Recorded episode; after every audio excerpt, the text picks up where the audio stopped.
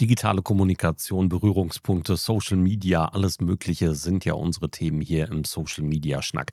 Und heute ist es mal wieder LinkedIn.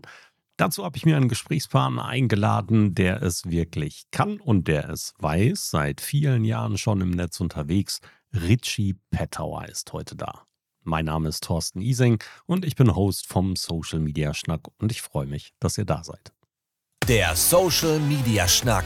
Lockere Plaudereien, Interviews, Debatten, Meinungen, News und mehr rund um die Themen Social Media und digitale Kommunikation. Ich spreche im Social Media Schnack sehr häufig mit Menschen aus meiner Blase rund um Kommunikation und heute habe ich erneut jemanden zu Gast. Diesmal aus Österreich, quasi live dabei am, an der anderen Seite des Mikrofons. Online-Marketing-Stratege, Content-Marketing-Experte, Employer-Branding-Spezi, Social Selling mit LinkedIn ist eines seiner Hauptthemen, aber eben auch noch ein bisschen mehr. Er lehrt unter anderem am Institut für Publizistik und Kommunikationswissenschaften Wissenschaften in Wien, ist an vielen Stellen in das Thema Social Media seit Ewigkeiten verbunden, ungefähr genauso lange wie ich. Das heißt, wir müssen ungefähr gleich alt sein, aber da kommen wir gleich mal drauf. ist mir wirklich eine Freude. Richie Pettauer ist da. Hallo Richie. Hallo Thorsten, vielen Dank für die Einladung. Für einen Podcast, der Schnackcast, eingeladen zu sein, ist natürlich eine Ehre. Mag das Wort. In Österreich nicht so gängig, glaube ich. Eher, eher Norddeutsch, oder Schnacken? Ganz genau, also eher Norddeutsch und ähm, alles, was darüber hinausgeht, rund um das Thema Plausch. Das kleine Gespräch zwischendurch, dafür steht es tatsächlich. Richie, wirklich schön, dass du da bist. Auf LinkedIn kommt man sowieso nicht an dir vorbei, aber damit müssen wir nicht anfangen, sondern wir wollen erstmal den Weg wissen, wie er denn überhaupt dahin gekommen ist. Du hast mal irgendwann technische Physik studiert. Wie kommt man mhm. von technischer Physik zu einem Expertenstatus auf LinkedIn für verschiedenste Bereiche? Ja, es ist nicht nur heutzutage so, dass die Karrierewege nicht, nicht ganz gerade verlaufen, aber ich habe beträchtliche Teile meiner, meiner Schulzeit damit verbracht, Radios zu zerlegen, entlöten und Lichtschranken zu bauen und so. Und war immer sehr technisch interessiert, habe aber ein sogenanntes neusprachliches Gymnasium besucht. Neusprachlich bedeutet, dass man da sechs Jahre lang Latein gelernt hat, zum, zum, zum Neusprachlichen. Ähm, und haben wir dann aber entschieden, in Graz technische Physik zu studieren. Die TU in Graz ist wahnsinnig gut, war damals gut, ist nach wie vor top dabei. Da hat zum Beispiel ähm, unser Experimentalphysikprofessor, der Professor Jäger, mittlerweile leider schon verstorben, der war bei dem Team dabei, die die ersten Einspritzmotoren entwickelt haben. Zu der Zeit, als ich an der TU Graz war, 1994, war der äh, Professor Maurer mit seinem Team an der Informatik, die haben einen der ersten vor, vor Netscape grafischen Browser programmiert. Der war natürlich dort in den Computerräumen und so installiert. Und ich habe dort, dadurch haben meine ersten Berührungspunkte mit dem Internet gehabt. Ich kann mich erinnern, dass ein Studienkollege, der Stefan, wir waren irgendwann im Computerraum, da hat man ja mit MATLAB und so weiter die, die Berechnungen gemacht, hat gesagt, schau mal, ich muss da was zeigen. Und hat da diesen Browser geöffnet und das erste, was ich im Internet gesehen habe, war die Titelseite von Playboy, von der damals aktuellen Ausgabe. Und das war jetzt nicht so ungewöhnlich, dass man Fotos äh, vom Computer anzeigt. Und ich so, ja, Stefan, super, toll, was soll ich jetzt machen? Und der so, na, na, das ist kein lokales Bild, das liegt auf dem Server in den USA. Und Playboy war tatsächlich einer der ersten, die so eine äh, Webseite gehabt haben. Die hat wirklich nur aus dem Cover und dem Inhaltsverzeichnis bestanden. Und er hat mir dann erklärt, das ist ein ganz großes Ding, World Wide Web Protokoll und so, und das wird voll viel verändern. Und ich habe dann allerdings auch im Laufe dieses Jahres Physikstudium feststellen müssen, dass ich unter 52 Leuten einer von zwei vom Gymnasium war. Die anderen haben alle HTLs und technische Schulen besucht. Und die haben mir wahnsinnig schwer getan und, und habe dann ähm, noch nach dem ersten Jahr die Experimentalphysik 1 Prüfung gerade und gerade mit einem knappen Vierer, also gerade wirklich gerade und gerade bestanden und hatte aber während meiner Schulzeit neben dem Radios zerlegen auch damals für die Lokal, bin in Osttirol aufgewachsen, für den Osttiroler Boten, die Lokalzeitung länger gearbeitet und haben mir dann überlegt, na, dann studiere ich Kommunikationswissenschaft. Das war damals noch kombinationspflichtig und ich habe Politikwissenschaft dazugenommen, bin dazu nach Wien gewechselt, weil das Studium gab es in Graz nicht und ja, so bin ich dann sozusagen mehr in die Schiene reinkommen. Krass, ja, also da gibt es bei uns ebenfalls wieder Parallelen. Ich bin übrigens Baujahr 72, darf ich nach deinem fragen? 76. 76. Guck, da bist du sogar einen Tacken jünger als ich. Also, ich bin 72 und ich habe auch was ganz anderes gelernt. Also, ich bin ursprünglich Fachkraft für Lebensmitteltechnik, so hieß das, weil meine meine Eltern der Meinung waren, Computer sind brotlose Kunst, Junge lernen was Ordentliches. Und, ähm, dann habe ich was anderes machen müssen, aber tatsächlich nebenbei hat mich der Computer nie los nie losgelassen. Also, ich habe mit 12 schon programmiert auf'm Commodore Plus/4 hieß das Ding damals in Ja. Maschinensprache und so 'n ganzen Krams und Basic nachher auf'm auf'm C64 und irgendwie hat es mich dann auch nicht losgelassen und da musste ich dann da rein. Also, ich kann mich auch noch sehr, sehr gut an die Anfänge des World Wide Webs tatsächlich erinnern. Ich war früher im Maus und Fidonet aktiv. Das kennen heute ganz ge wenige noch. So was wie die Usenet-Gruppen, die es früher mal gab. Ganz, ganz komisches Zeug mit 'm 1400 Baud Akustikkoppler und so. Na ja, aber dann kennst du das ja sehr, sehr genau. Wie kam es denn dazu, dass du dann aus dem Studium heraus diese Karriere Hm. aufgebaut hast, die heute für dich den Alltag bestimmt? Äh, König Zufall. Es war tatsächlich so im Gegensatz zum Studium der technischen Physik ist der Zeitaufwand für Kommunikationswissenschaft vergleichsweise drastisch geringer. Also, man hat viel Zeit zum Weggehen, Musikmagazine gründen. Wir haben dann ein Musikmagazin gegründet und und um das zu finanzieren, auch angefangen, Veranstaltungen zu machen. So bin ich dann ein bisschen zum DJen gekommen, aber das war ja alles mehr brotlose Kunst, um halt unser Magazin zu finanzieren. Und wollte mir da einen Nebenjob suchen und der Studienkollege und guter Freund von mir, der hat zu der Zeit bei der Austria Presseagentur gearbeitet und zwar als Webdesigner. Gibt es den Job heute noch unter der Bezeichnung? We Webdesigner? Ich glaube nicht, nein. Damals damals haben halt Leute so geheißen, die die Homepages, du kennst das eh. Und, ähm, die haben da Leute gesucht und ich habe keine Ahnung gehabt vom Webdesign, aber der Peter hat zu mir gesagt: „Das ist nicht schwierig, HTML kann echt jeder lernen.“ Da war übrigens CSS noch kein Ding. Also, ist grad erst hat grad erst begonnen. Ja. Und da dann habe ich halt HTML und CSS gelernt und habe das gemacht. Der Job war super dort und der war ungefähr fünfmal so gut bezahlt wie alle anderen Studenten-Praktikantenjobs, weil's halt wenig Leute gegeben hat. Und ich habe dann sehr viel gelernt. Ich habe das 3 oder 4 Jahre gemacht und lustigerweise genau, die Austria Presseagentur ist a Genossenschaft und und, ähm, die darf sozusagen nur Geschäftstätigkeiten ausüben, die ihre Genossenschaft dann nicht konkurrenzieren. Und da haben dann ein paar der Verlage das selber begonnen. Ich war mit dem Studium fertig und die APA hat keine Webseiten mehr gemacht. Und ich habe dann auch wieder recht recht, ja, zufällig das war dadurch, dass ich Musikjournalist war und mich für Musik interessiert habe und fürs Internet, war natürlich Napster und dann in weiterer Folge MP3 ein großes Ding. Und ich habe dann einen Newsletter gemacht. Und wenn ich sage Newsletter gemacht, dann meine ich, ich habe jeweils in 50er Batches aus meinem E-Mail-Programm das wöchentlich verschickt und irgendwie und habe so ein Webarchiv dazu gebaut. Und irgendwie ist das aber am CD-Redakteur unterkommen. Und ich habe natürlich die CD gelesen und schlage auf und bei den Linktipps steht dann plötzlich mein Newsletter. Drehe den Computer auf, habe irgendwie, nicht, 1000 Anmeldungen gehabt oder so. Und war da sehr motiviert und das hat dann in weiterer Folge dazu geführt, dass ein österreichisches Unternehmen, die zu der Zeit so 'n Online-Store aufgebaut haben und Art Amazon-Konkurrenz werden wollten, Lion CC, die haben jemanden gesucht, der eine MP3-Seite dort aufbaut.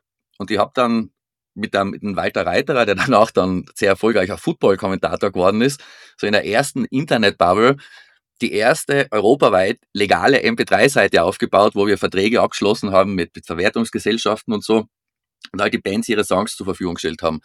Das war eine sehr spannende Zeit, die die dann die dann eben mit dieser ersten Internet-Bubble, äh, geendet hat.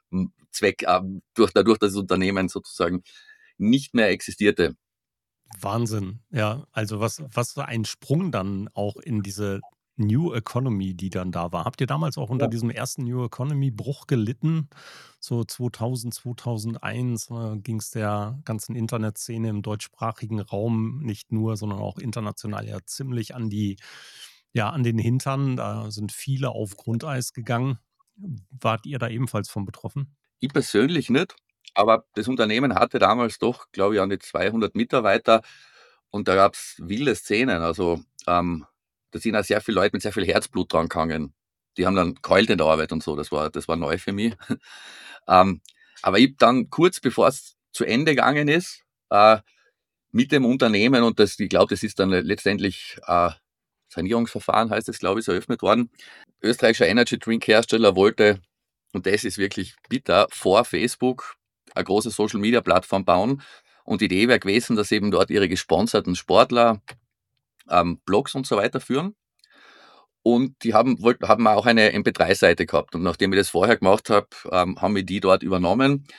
Und das war aber projektbezogen. Das heißt, es gab keine Anstellung, aber sehr gut bezahltes freies Dienstnehmerverhältnis. Und ich habe damals schon auf der FH unterrichtet und mein Steuerberater hat gesagt, dann mach die lieber selbstständig, das ist günstiger.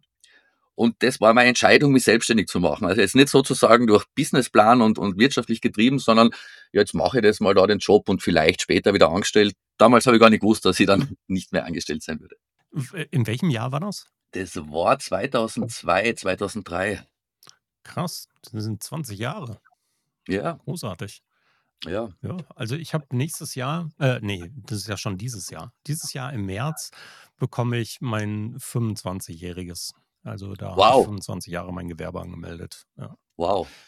Tja, nicht immer hauptberuflich, muss ich dabei sagen. Also ich hatte mal so Ja. zwischendurch durchaus längere Phasen, ich, ähm, wo ich mich fest verkauft habe im Grunde, also auch ins Angestelltenverhältnis hinein, was auch eine Zeit lang sehr gut war. Ja, also ich bin Vater von zwei Kindern. 2011 ist meine Frau gestorben. Das war super, dass ich dann an der Oh, Zeit auch ja. im Angestelltenverhältnis ein bisschen mit, mit geklammert war. Ähm, habe aber danach auch wirklich festgestellt, ich brauche keinen Arbeitgeber mehr. Ich will das nicht mehr. Diese Freiheiten, die, die wir trotz allen Drucks in dieser Selbstständigkeit haben, sind mir viel zu viel wert, als dass ich das nochmal bräuchte, tatsächlich. Tja, also in der Zeit hat sich natürlich einiges getan. Du hast es gerade gesagt, der große österreichische ähm, Energiedrink-Hersteller, nennen wir ihn nicht beim Namen, es sei denn, er bezahlt uns dafür. Also hier gibt es Sponsoring und Kooperationsangebot anderer Natur, reicht es gerne rein. Ähm, äh, Das war natürlich dann schon zu der Zeit, wo dann soziale Netzwerke so langsam auch aufkamen. Ne? Ich meine, wir hatten Ja, 2006 den großen Teil mit Facebook, äh, genau. 2007 ist so langsam hier rüber geschwappt, 2007 kamen Smartphones. Äh, MySpace war schon ein Thema vorher. Genau, MySpace war da und da gab es noch ein paar andere, die ebenfalls damals schon mit, mit durchgeschwommen sind. Dann kam diese Social-Welle auf dich zu. Wie hast du diese, deinen Weg dann in dieser, dieser Social-Welt gefunden? Also, das war ja für uns alle ein sehr, ja, sagen wir mal, für diejenigen, die es erkannt haben, war es ein Gamechanger. Aber Absolut. darin eine berufliche Welt zu sehen, war ähm, nicht für jeden sofort ersichtlich. Hast du die Gelegenheit erkannt und sofort drauf gesetzt? Äh, Ich habe zwischen, zwischen meinem, meinem äh, Job bei dieser, bei dieser Plattform und bevor Social Media richtig losgegangen ist, hatte ich ähm, Workshops angeboten und strategische Kommunikationsberatung gemacht. Da ging es aber ganz stark um SEO-Strategie, ähm, Content-Strategie, wie gliedert man Webseiten, teilweise auch um internes Knowledge Management. Und als es dann so richtig losgegangen ist mit Facebook, speziell als dann die Company Pages gekommen sind, da war es für viele meiner bestehenden Kunden ein Thema. In der ersten Phase soll man als Unternehmen Social Media verwenden. Ist das eine gute Idee? Ge genau wie du sagst, oder machen wir uns da nicht womöglich angreifbar oder, oder sind das äh, verschwendete Ressourcen? Und am Anfang war ja Mark Zuckerberg sehr großzügig mit der Reichweite bei den Unternehmensseiten. Und ähm, es hat sich, muss ich fairerweise auch sagen, ich habe zu Beginn, ich habe begonnen mit Webseiten und habe mich dann mehr auf die strategische Dimension verlagert und bis hin zu meiner Konzentration oder zur Spezialisierung auf LinkedIn vor, vor sieben Jahren, ähm, habe ich mich eigentlich primär nach dem gerichtet, was für meine Kunden interessant war. LinkedIn war dann sozusagen meine erste Entscheidung aus, aus purem Eigeninteresse, wo mir ganz viele Kollegen ausgelacht haben damals und gesagt haben, braucht kein Mensch im Dachraum.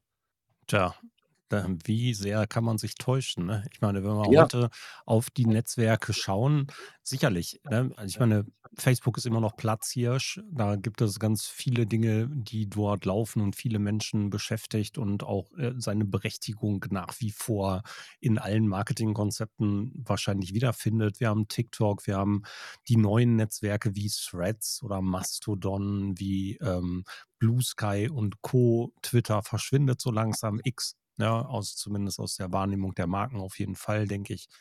Und äh, alle anderen melden sich so drumherum irgendwie in einer besonderen Konstellation für ihr besonderes Feld. LinkedIn hat eine absolute Alleinstellung, auch Mhm. wenn man lange Zeit Xing noch in denselben Topf geworfen hat, was wir aber heute vollkommen außer Acht lassen müssen, weil Xing eine ganz andere Ausrichtung hat. Warum hast du damals die Entscheidung LinkedIn trotz dessen, dass viele andere gedacht haben, das spielt keine Rolle, für dich als notwendig erachtet? Warum war es damals für dich interessant? Das war so eine, Kette eigentlich von teils Zufällen. Ich habe zu der Zeit ein Weblog ähm, geschrieben, das steht noch im Netz, wird aber schon lange nicht mehr aktualisiert, namens Datenschmutz. Das war recht populär. Ähm, das war eine Zeit lang unter den Top 100 deutschen Weblogs. Und ähm, bevor LinkedIn in Deutschland ein Büro hatte, hatten die eine PR-Agentur und die Frau von einem ehemaligen Arbeitskollegen hat dort gearbeitet, LinkedIn Deutschland betreut. Und die wusste ja auch, dass ich das Blog schreibe. Und irgendwann hat er zu mir gesagt, du, meine, meine Frau hat da wen zu Gast von LinkedIn, der ist ein Big uh, Developer Guy, bei denen hättest du Interesse, ein Interview zu machen. Und die hat viel über Social Media Themen geschrieben. Ich so, ja, selbstverständlich. Und das war der Giovanni Acello, der war damals Head of Data bei LinkedIn, äh, Italiener, der sein PhD in Rom gemacht hat. Er war, ich weiß, ich weiß nicht, ob jetzt noch dort ist, er war dann danach Head of TikTok Europe. Und mhm. ich sage mal so, zu der Zeit war das Interesse an LinkedIn von österreichischen Tech-Medien nicht sehr groß und ich war der Einzige, der Interview gemacht hat und wir haben wirklich viel Zeit gehabt. Ähm, super netter Typ und wir sind sehr lang da gesessen und ich bin nach dem Interview rausgegangen und habe mir gedacht, boah, die haben wirklich Plan von dem, was sie tun. Also er hat mir erklärt, was sie da vorhaben mit dem ganzen Business Graph, was sozusagen, äh, wie das Datenmodell von LinkedIn funktioniert. Und ich habe bis zu dem Zeitpunkt LinkedIn viel verwendet, aber halt als ähm, Traffic Pitch, wie viele Blogger damals. Ich habe Blogartikel geschrieben und die halt fünfmal auf Twitter, Instagram hatte keine Links, Facebook und so gepostet, was eine Zeit lang gut funktioniert hat und mir wirklich viel Views gebracht hat. Aber erst nach dem Interview habe ich begonnen, LinkedIn als eigenständigen Traffic Channel zu, zu äh, begreifen. Und zufälligerweise kurz danach hat mir dann die ähm, WU Wien, die haben so wie die meisten Universitäten ein großes Alumni Center. Die sind dann auf mich zugekommen, die kannten mich eben von meiner, von meinen sonstigen Beratungstätigkeiten und haben gemeint, ähm, sie merken, dass LinkedIn für ihre Alumni, die vielfach auch aus dem Ausland waren, ein immer größeres Thema wird und sie möchten sich da gern weiterbilden ob ich in die Richtung was anbiete. Und das war dann sozusagen mein, mein erster LinkedIn-Kunde. Und äh, von da an ist es eigentlich Schlag auf Schlag weitergegangen. Ich berate jetzt mittlerweile auch die Universität Wien, wo ich ja unterrichte und auch Bildungseinrichtungen. Das ist ein Bereich, der mir selber besonders wichtig ist. Ansonsten habe ich gemerkt in den letzten Jahren, man sieht auf LinkedIn ja auch an vielen Stellen, dass die Plattform sehr stark mit dem Hintergedanken auf Software Verkauf gebaut ist. Auch wenn man Sales Navigator anschaut, das ganze Buyer Interest Dashboard und so. Aber es gibt mittlerweile sehr viel traditionelle Unternehmen. Ich persönlich äh, interessiere mich zum Beispiel mehr für Werkzeug als für Finanzsoftware. Und ähm, das sind halt sehr viele Unternehmen in dem Bereich, für die ich mittlerweile arbeite. Und das war eine sehr erfreuliche Entwicklung in den letzten Jahren. Klasse, ja, und das ist ja nicht der einzige Teil, den du machst, ne? Also es ist ja nicht nur die Beratung von Unternehmen und, und solchen Organisationen, wie du gerade beschrieben hast, wie die Uni und Bildungseinrichtungen, sondern ihr seid, du und andere seid auch bestrebt, Menschen beizubringen, wie es besser geht. LinkedIn Like a Boss, mhm. Ja, mit Ja. Britta und Thomas äh, sind mit Sicherheit die Dinge, die da an, an vorderster Front mit zu nennen sind. Das sind ja tolle Konzepte, wo ihr Menschen qualifiziert, in LinkedIn besser zu funktionieren, besser zu performen und letztlich auch das Maximum herauszuholen. Was ist denn, was ist denn so dieser Schlüsselfaktor, den du als Mensch haben solltest oder dir aneignen solltest, um das Potenzial von LinkedIn zu erkennen und in dir selber zu wecken? Wenn ich ein Restaurant hätte und ich habe große Affinität zum Essen und Kochen, dann würde ich dort nichts, never ever servieren, was ich nicht selber essen tät. Das ist letztendlich auch mein, mein Grundsatz für LinkedIn. Ich glaube, ich habe vor kurzem habe ich gearbeitet für eine sehr bekannte und sehr tolle, äh, wohltätige Organisation. Und die sind auf mich zugekommen und waren so knapp dran. Die waren bei einem anderen und der äh, Spenden sammeln und die hätten schon fast mit Automatisierung begonnen so äh, möglichst viele Nachrichten und, und wir haben uns dann lang und ausführlich unterhalten und ähm, ich habe dann einen, einen Sales Navigator Workshop mit ihnen gemacht und ich denke mal halt so, das ist ein Win-Win für alle Beteiligten, weil die werden bessere Ergebnisse haben damit, Leute werden weniger genervt und letztendlich, und ich glaube, das ist ein ganz zentraler Punkt, wir haben so ein bisschen einen Brainfuck, sobald wir vor einem Bildschirm sitzen, glauben wir irgendwie, alles skaliert unendlich. Ähm, wenn man ernst nimmt, dass man es auf LinkedIn mit echten Menschen zu tun hat, was wirklich weitgehend der Fall ist, dann sieht man auch sehr schnell, dass man da sehr individuell und personalisiert agieren muss, so wie man es halt in einem normalen Gespräch auch tun würde. Und das ist ein Grundsatz, glaube ich, der sich bei uns bei allem durchzieht. Und die zweite Sache ist natürlich, ja, es ist eine technische Plattform, da gibt es auch einige formale Kriterien oder technologisch, ich würde nicht sagen Tricks, aber LinkedIn ist mittlerweile so komplex, dass auch die Benutzung und, und optimale Bedienung aller Funktionen nicht ganz trivial ist. Das heißt, auf der einen Seite ist Branding eine große Sache, mit der wir uns beschäftigen sollten. Äh, technische Grundlagen, also einfach das Profil vernünftig zu führen, äh, auf ein paar Dinge zu achten, Häufigkeiten von Beiträgen und sowas, diese typischen Tipps, die man häufig auch liest. Auf der anderen Seite aber auch tatsächlich diese ehrliche, authentische, persönliche eins zu eins Kommunikation aktiv suchen. Wenn wir das aus persönlicher Sicht nehmen, dann erschließt sich mir sehr häufig das. Ich komme ja aus demselben Umfeld. Ich berate jetzt nicht explizit zu LinkedIn. Da verweise ich immer an Experten, die eben noch mehr drauf haben als ich oder ich empfehle Bücher. Ich bin aber Trainer und Dozent unter anderem für Social Media Manager und sowas alles. Und wenn wir hier die Situation haben, Personen zu qualifizieren, denken die immer auch gleich, das gilt in gleichermaßen für Company Pages oder für Corporate Pages. Guter Punkt. Und das ist ja nicht der Fall. Ganz und, ganz und gar nicht. Ich meine, es ist, das sind zwei Themenfelder. In der Praxis ist es oft so in Unternehmen, Company Page ist eher im Fokus von Marketing. Nicht immer, aber, aber häufig. Corporate Influencer Programme oder Mitarbeiterinnenaktivitäten gehen häufig vom Sales aus. Man muss beides verbinden. Aber es ist tatsächlich so, ich sehe das auch sehr stark. Ich, ich mache viele internationale Trainings, bin bei Just Connecting mit dem Richard van der Blom, wo wir ein paar große internationale Kunden haben. Und die Unternehmen wissen mittlerweile schon ganz genau, wenn sie auf LinkedIn einen Blumentopf oder ein ganzes Blumenbeet gewinnen wollen, dann funktioniert das nur über motivierte Mitarbeiterinnen und, und nicht über die Company Page allein. Ähm, sicher kann man das Ganze durch Werbung etwas unterstützen, aber letztendlich im B2B-Bereich geht es darum, auf elegante Weise Vertrauen aufzubauen, Kontakt herzustellen und der spannende Teil passiert da eins zu eins. Der Rest ist ähm, ja sozusagen, wie, wie, nennt man das bei den, wie heißt es bei den Vögeln? Bite-Stunts, oder? Ja. Ja, genau. man macht sich attraktiv.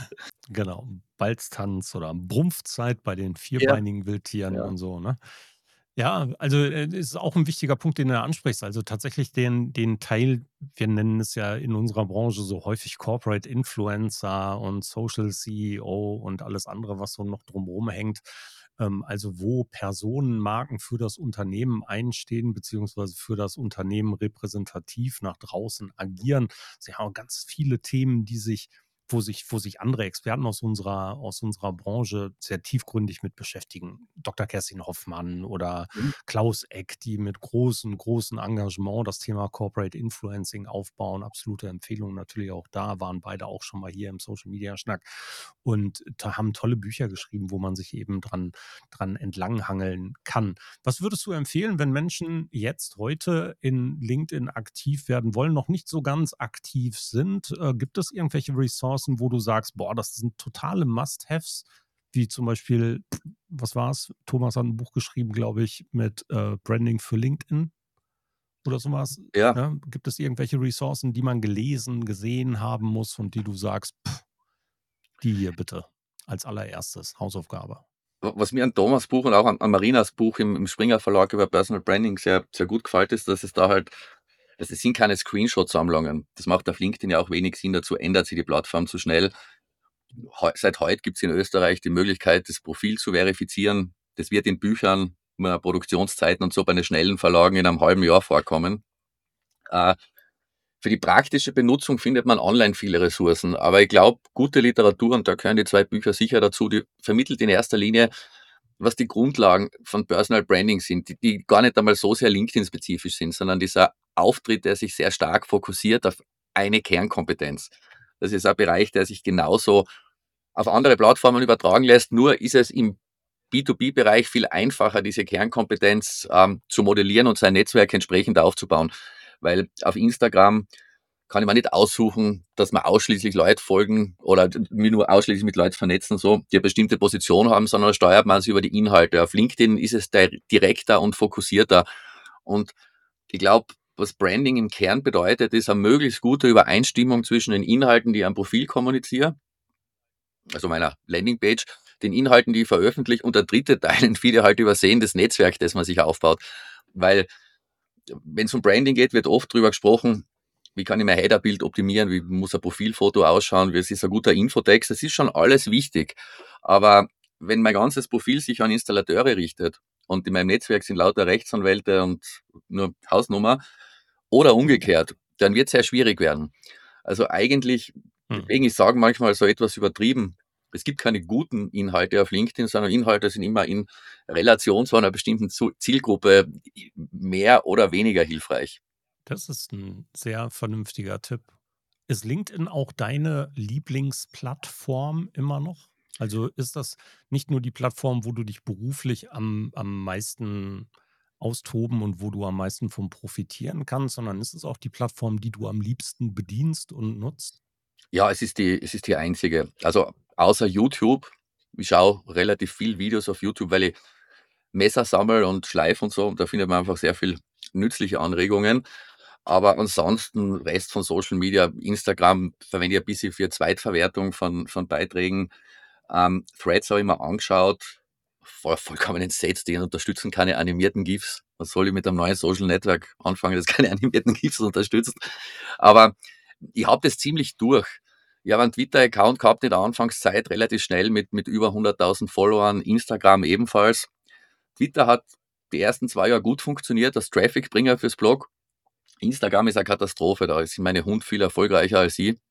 Ich habe dann irgendwie versucht, ein bisschen Business-Themen unterzuschwindeln, aber na, Hunde-Content, äh, mhm. ja, ich muss sagen, mein persönliches Interesse an Social Media ist relativ gering, weil ich ohnehin sehr viel Zeit am Bildschirm verbringe und, und den Rest dann lieber draußen. Insofern andere Plattformen, na. Aber LinkedIn ist, und das ist auch etwas, das hat, ja, begleitet mich seit meiner Beginnzeit in Social Media. Mir hat mal ganz am Anfang bei meiner ersten, ich war öfter Keynotes und Vorträge gemacht und da ging es um Facebook, da ist dann nachher ein Marketingleiter von einem großen Unternehmen gekommen und hat gesagt, ja, Herr Bettauer, ich verstehe das alles, was Sie da in der Theorie erzählen, aber wir haben mich registriert auf Facebook und ich sehe da nur Blödsinn im Newsfeed. Und ich habe gesagt, ja, dann haben Sie halt die falschen Freunde. Facebook produziert die Inhalte nicht und das hat ihn dann ein bisschen nachdenklich gemacht, aber das ist eine Kritik, die man heute auf LinkedIn, alle paar Monate gibt es einen umfangreichen Artikel, was für Vanity-Plattform das nicht ist und so weiter. Man sucht sich eh aus, was man liest. Wenn ich, weiß nicht, nur die, die dreckigsten Boulevardblätter konsumiere und mich dann aufreg, wie übel Journalismus in Deutschland ist, lies was anderes. Es gibt wirklich ausreichend so kompetente Experten. Ich habe äh, fast alles, was ich über AI weiß, habe ich durch persönliches Ausprobieren und von drei Leuten auf LinkedIn gelernt. Und da ist dieser Teil da, ist das nicht auch gefährlich, sich nur auf eine Plattform zu beschränken? Ich meine, wir hatten, du hast es wahrscheinlich genauso vor Augen jetzt gleich wie ich. Ähm, Britta Behrens, die dann letztens mal irgendwann für eine Woche oder länger gesperrt war auf LinkedIn, wegen, wegen was auch immer. Ja, aber plötzlich verlierst du den wichtigsten Kanal. Ich meine, dieser Gefahr sind wir sowieso ständig ausgesetzt mhm. jetzt im Moment hier draußen, wenn wir uns zu sehr auf einen Kanal fokussieren. Irgendwie werden dann vielleicht mal die Regeln geändert oder irgendjemand hackt deinen Account oder was auch immer passiert. Aber plötzlich ist dieser Kanal weg. Hast du davor keine Angst? Nein, überhaupt nicht. Ähm, ich habe ja eine Webseite seit, seit 94. Ich habe ein Newsletter mit, mit vielen Abonnenten. Ähm, und ich glaube, für einen LinkedIn-Berater wenn, wenn ich so, wenn ich meinen LinkedIn-Kanal nicht mehr hätte, dann müsste ich was anderes machen. Ein bisschen komisch, wenn ich LinkedIn-Beratung mache und sage, aber die haben mich leider gesperrt.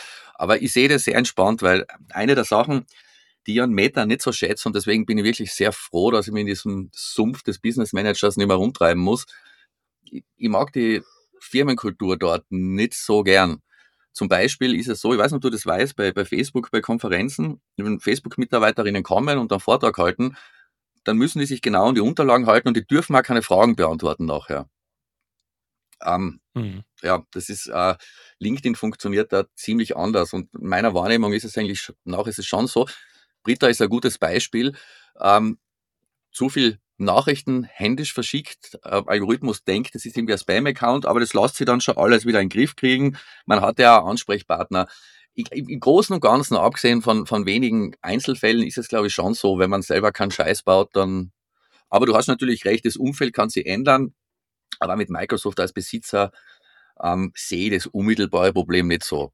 Wie gesagt, grundsätzlich, wenn ich was anderes machen würde als LinkedIn-Beratung, würde ich das Thema Multi-Channel viel ernster nehmen. Dann würde ich nicht nur auf LinkedIn über mein Business mhm. sprechen. Aber in dem spezifischen Fall ist es natürlich, ja, da, da bin ich dann auf Gedeih ja. und Verderb ausgeliefert. Aber das ist okay für mich. Ja, das ist gut. Ich meine, ich finde immer gut, wenn wir da draußen die Menschen auch dahingehend sensibilisieren, dass sie sich nicht nur eben auf einen Kanal komplett einschießen. Das ist natürlich hier ein extrem großer Absolut. Vorteil in der Absolut. beruflichen Netzwerkwelt, sich, sich breit zu tun und breit zu machen und hier auch die Potenziale auszuschöpfen. Auf der anderen Seite hast du eben auch andere Dinge angesprochen. Webseite, Newsletter, es sind ja noch andere Kanäle, die da sind und das sollte den Menschen draußen eben mal auch bewusst sein. Ich meine, wie viele sind damals hops gegangen, ne? ja, mein YouTube-Channel, mein, mein, wie nennt man das, mein äh, zweite, zweite Persona, Woodrick. Äh, unter dem Namen mache ich das mhm. nur, ich habe nicht viel Zeit noch, das soll dann langsam ein bisschen mehr werden. Unter dem Namen mache ich so Outdoor-Videos, Messer-Reviews und so weiter. Also Fahrt würde man nicht werden. Ist das jetzt deine Bewerbung für Seven vs. Wild? Na, bloß nicht. Na, na, nächstes Jahr, oder was? Na, na. Ich, ich, Hast du es äh, gesehen? Na, ja, natürlich, ja. Also nicht, nicht alle. Also alles war viel zu viel. Wir sind ja die, die, die, die Streams und die Comment-Streams von Fritz, die dauern mal viel zu lang. Ähm, aber hey, ist eine, ist eine super Geschichte, die er da aufgezogen hat, aber, aber hell no. Voll. Ich übernachte gern im Wald, aber nicht kompetitiv. ja, also auch eine spannende Sache. Also ich finde es super, was da draußen so insgesamt passiert. Ich meine, wir kriegen ja viele mhm. Dinge gar nicht so mit, wenn wir uns in unserer alten Welt so bewegen und was da für, man kann es ja wirklich sagen, Parallelwelten sich manchmal auftun auf Twitch, wie viele Menschen auf Twitch Inhalte konsumieren, von denen Menschen unseres Alters mit weniger Internetkontakt wie wir noch nie etwas gehört haben und wahrscheinlich auch nie sehen würden, wenn so ein Typ wie Jens Knossalla nicht irgendwann mal bei, bei Let's Dance mittanzen würde oder stimmt, so. Ne? Stimmt, also, ja. Die würden gar nichts davon mitkriegen. Das ist so krass, so wahnsinnig. Und ich finde es aber so interessant, weil das auch für uns als, als digitale ja, Nomaden im Grunde, nein, digitale Immigranten, so könnte man es im Grunde nennen, ähm, immer wieder bewusst wird, wie wichtig auch Formatentwicklung und sowas ist. Ja, nicht immer nur stehen zu bleiben, sondern neu zu Ja. denken, nach rechts und links zu gucken, Scheuklappen wegzulassen. Wahnsinn. nur zu dem, was du gesagt hast, ist momentan ein echt interessanter Spillover-Effekt. Man hat wirklich nur die Generation, die, die ihre, wie sagt man, ihre VIPs aus den traditionellen Medien bezieht und eine andere Generation, die das gar nicht tut. Und da gibt es so ein bisschen einen Exchange in A-Richtung. Eigentlich funktioniert das mehr in A-Richtung. Wie heißt die Shireen David, die mit der Helene Fischer beim, beim mhm. äh, Gottschalk und er wird dann voll gebasht sozusagen. Das finde ich schon irgendwie geil.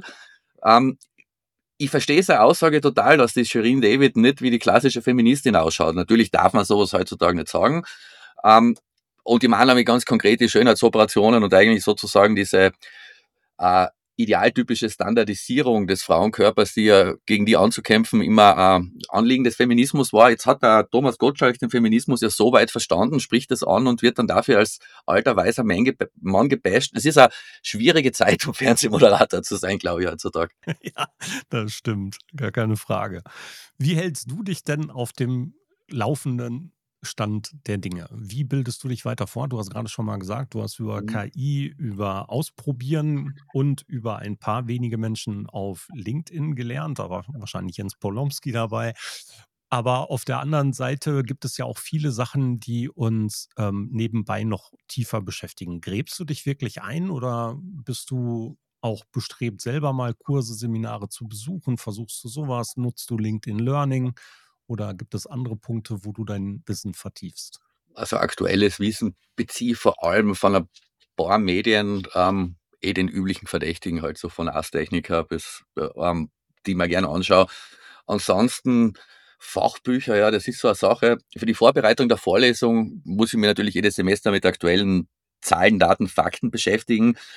Aber ansonsten muss ich an der Stelle zugeben, ähm, ich lese meistens lieber Belletristik als Fachbücher. Da lernt man ja manchmal sehr viel über Kommunikation draus. Ähm, ehrlicherweise sehr viele, nicht alle, aber viele Fachbücher, da reicht der Klappentext. Eigentlich, also ich muss sagen, das letzte wirklich gute Buch, das ich gelesen habe, das man viel braucht hat für einen Job, war ähm, Schnelles Denken, Langsames Denken von Daniel Kahnemann. Ähm, davor Dale Carnegie, eh der Klassiker. Ein paar sehr gute Bücher, aber das sind wirklich Einzelfälle. Ich glaube, in dem Bereich aktuelle Infos sind wichtig und sehr viel Informationen bezieht tatsächlich auch über, ja, ähm, wie nennt man das so, so Push-Channels, Newsletter, die man abonniert und so weiter. Äh, ich glaube, die Herausforderung ist eh mittlerweile eher, das Ganze richtig runterzufiltern, weil ich glaube, vom Zeitmanagement her, Robert Cialdini heißt er, der das Persuasion Buch geschrieben hat, vom Zeitmanagement her wäre es ohne weiteres möglich, 14 Stunden am Tag Informationen zu konsumieren und die restliche Zeit zu schlafen. Ja, wahrscheinlich ist das so. Da bleibt aber wenig Zeit für Outdoor und Hunde. Das sind ja, ja die Sachen, die dich wahrscheinlich aus dem Alltag auch runterholen, oder? Auf jeden Fall. Und dann ist es ja noch so für diese Content-Strategie, ich bin kein Fan von Blueprints. Man sollte ja schon eigene Unique-Inhalte erstellen. Das ist normalerweise auch sehr zeitaufwendig und ich habe früher, als ich meinen Blog geschrieben habe, da habe ich mich sehr stark in der, bis zu einem gewissen Grad in der Rolle des Deck-Berichterstatters gesehen. Da habe ich das auch mehrmals am Tag aktualisiert. Ähm, jetzt ist es eher so, und ich glaube, das hängt auch mit dem ganzen Branding-Konzept oder der Positionierung zusammen, dass es mir wichtig ist, dass ich in dem Bereich, wo ich Kunden berate, komplett up-to-date bin und alles andere, irgendein neues Feature, das Instagram einführt oder so, da gehe ich echt lieber mit dem Hund im Wald spazieren. Ja, richtig so, richtig so. Wie wird das Jahr 2024 für dich am Ende aussehen? Was glaubst du, sind die größten Herausforderungen, mit denen du dich im Bereich beruflich dieses Jahr auseinandersetzen wirst müssen? Dürfen. ähm, ja, mein Jahr ist ganz okay durchgeplant. Wir haben mit Just Connecting sehr viel vor. Im Februar geht der neue Algorithm Report raus. Wir haben zwei sehr große Kunden, die wir gerade anborden. Ähm, ich habe eigentlich, wir haben mehr kurz vorher gesprochen über, über große Pläne zum neuen Jahr. Ich sehe das nicht als großartige Zensur. Wenn es nach mir geht, dann läuft es so weiter wie bisher. Herausforderung KI? Na, na, na, Riesenchance. Ich liebe KI, arbeite täglich mit GP ich, ich möchte echt nicht mehr ohne. Es ist die Kombination aus Adobe Creative Cloud und ChatGPT mit DALI ist echt Wahnsinn. Und ich habe begonnen vor nicht ganz einem Jahr ausschließlich nur mal auf, auf Englisch zu posten auf LinkedIn. Und als Nicht-Native Speaker hat man nie so einen, so einen Sprachschatz. Und da, da hilft mir bei der stilistischen Verbesserung ChatGPT sehr. Ich nutze das extrem gern zur Recherche. Na, das ist, das ist ein Tool, auf das ich echt, echt nicht verzichten möchte. Wenn ich die Wahl hätte, äh, keine KI mehr oder kein Instagram, Twitter und TikToks. Das ist eine sehr einfache Entscheidung. Sehr cool. Richie, ganz, ganz lieben Dank bis hierher. Natürlich noch zum Ende hin. Wir schreiben die Links mit in die Show Notes, wenn Menschen sich mit dir verbinden wollen. Ist LinkedIn wahrscheinlich der einzige Kanal, den du jetzt sagen wirst. Aber vielleicht sagst du auch noch die Adresse deiner Webseite und wo man deinen Newsletter abonnieren kann. petauer.net also wie, mein Nachname ist die Webseite. Und ähm, dort werde ich wieder ein Formular, ich arbeite nämlich gerade, muss ich wieder ein Newsletter-Formular einbauen. Bis dahin kann man aber gerne meinen LinkedIn-Newsletter auch abonnieren. Also ja, die Informationen, die wirklich relevant sind, finden eh immer zu uns. Richie, dann wirklich zum Abschluss ganz, ganz herzlichen Dank für deine Zeit. Schön, dass du da gewesen bist. War ein netter Plausch, ein netter Schnack. Danke für die Einladung. Sehr, sehr gerne. Und für euch da draußen natürlich wie immer Social Media Schnack Podcast immer donnerstags um 10 auf allen Kanälen, die ihr abonnieren könnt. Auch mir könnt ihr gerne auf LinkedIn folgen. Wichtiger ist für mich die andere Seite, nämlich dort, wo die Podcasts kommen oder unter www.social-media-schnack.de. Danke, dass ihr da wart. Ich freue mich auf euch und nochmal danke an Richie für deine Zeit. Tschüss. Schluss für heute beim Social Media Schnack. Alle Infos, Episoden und Mitmachende findet ihr unter www.social-media-schnack.de. Ihr habt Vorschläge, Themen, Anregungen? Meldet euch, schreibt, ruft an. Wir freuen uns.